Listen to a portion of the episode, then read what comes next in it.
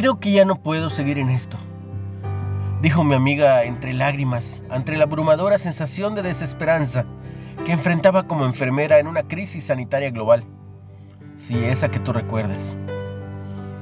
Confesó, sé que Dios me ha llamado a ser enfermera, pero estoy emocionalmente exhausta.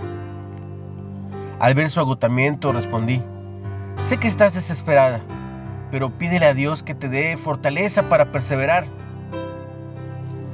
Entonces decidió orar a Dios sobre este tema específicamente. Y poco después, un renovado sentido del propósito la fortaleció.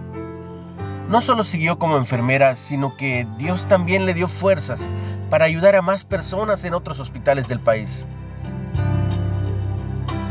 Como creyentes en Jesús, siempre podemos acudir a Dios por ayuda y aliento cuando nos sentimos abrumados, porque Él no desfallece ni se fatiga con cansancio.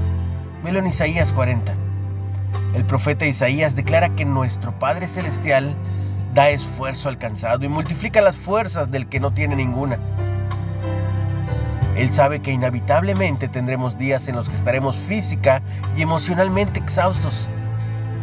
Pero cuando acudimos a Dios por fortaleza, en lugar de intentar resolverlo solo, Él nos renovará y dará solución para seguir avanzando con fe.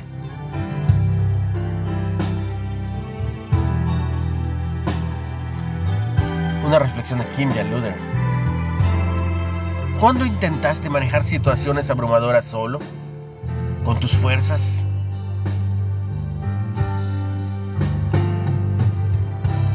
¿Cómo podrías buscar la ayuda de Dios?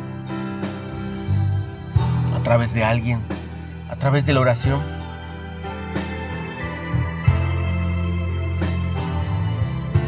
Espero tu comentario.